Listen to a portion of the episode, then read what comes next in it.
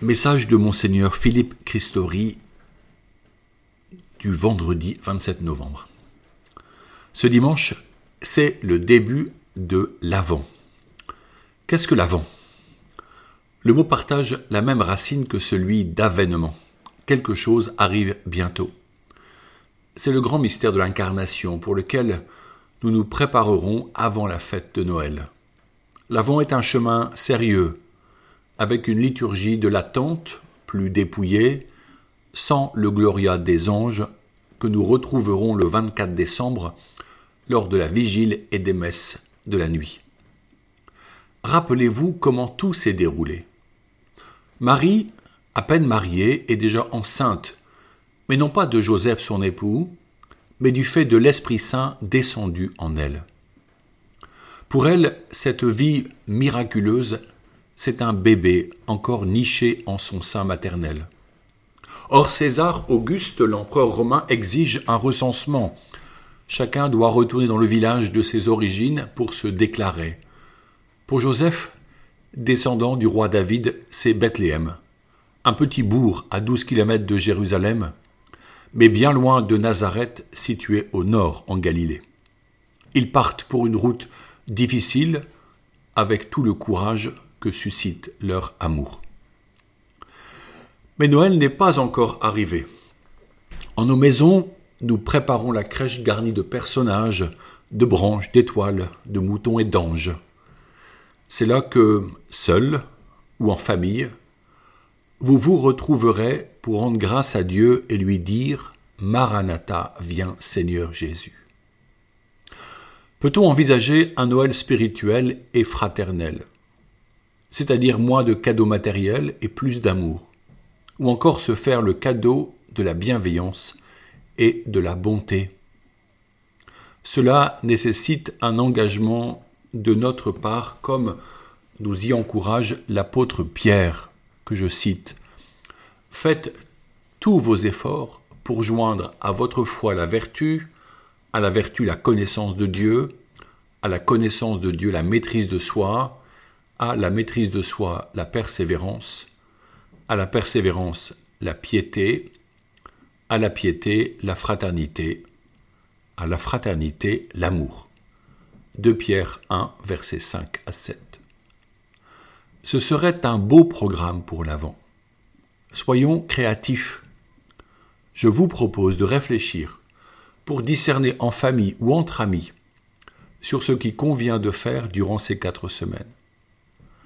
Contemplons la Vierge Marie qui conserve tous ces événements en son cœur.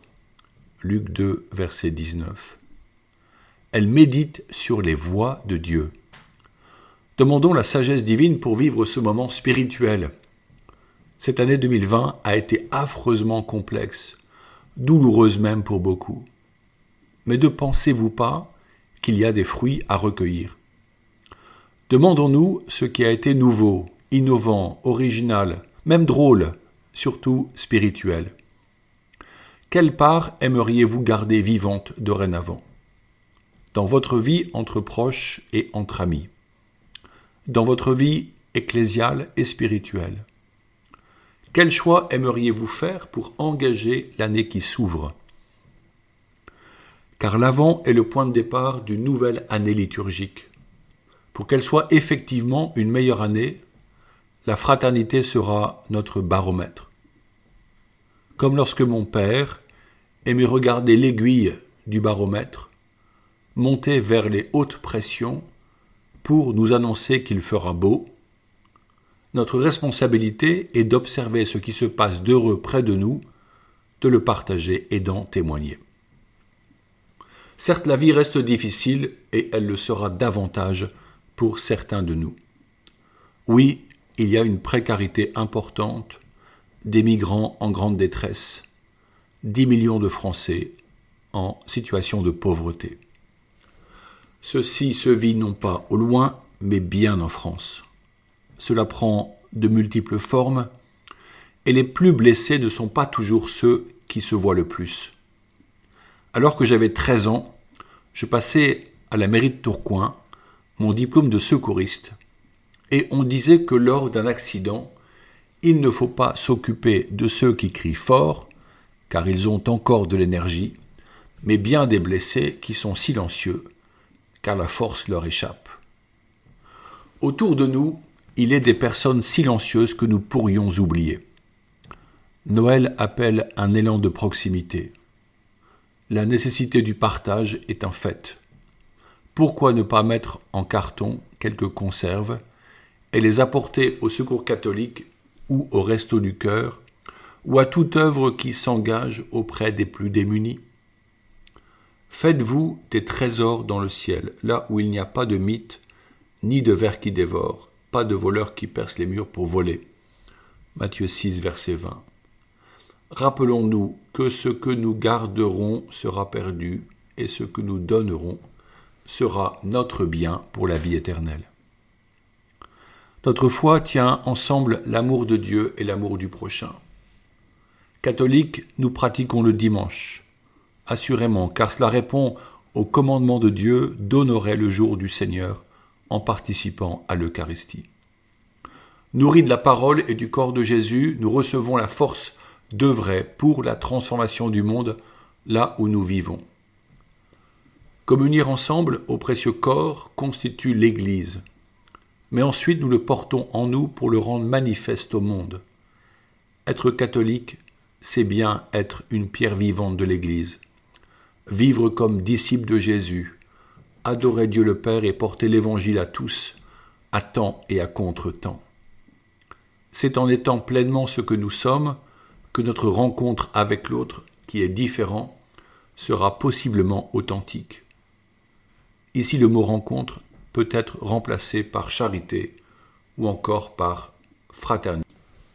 Nous achevons la lecture de Fratelli Tutti par le chapitre 8 intitulé Les religions au service de la fraternité dans le monde. Le pape François continue l'œuvre de rencontre et de dialogue que ses prédécesseurs pratiquaient.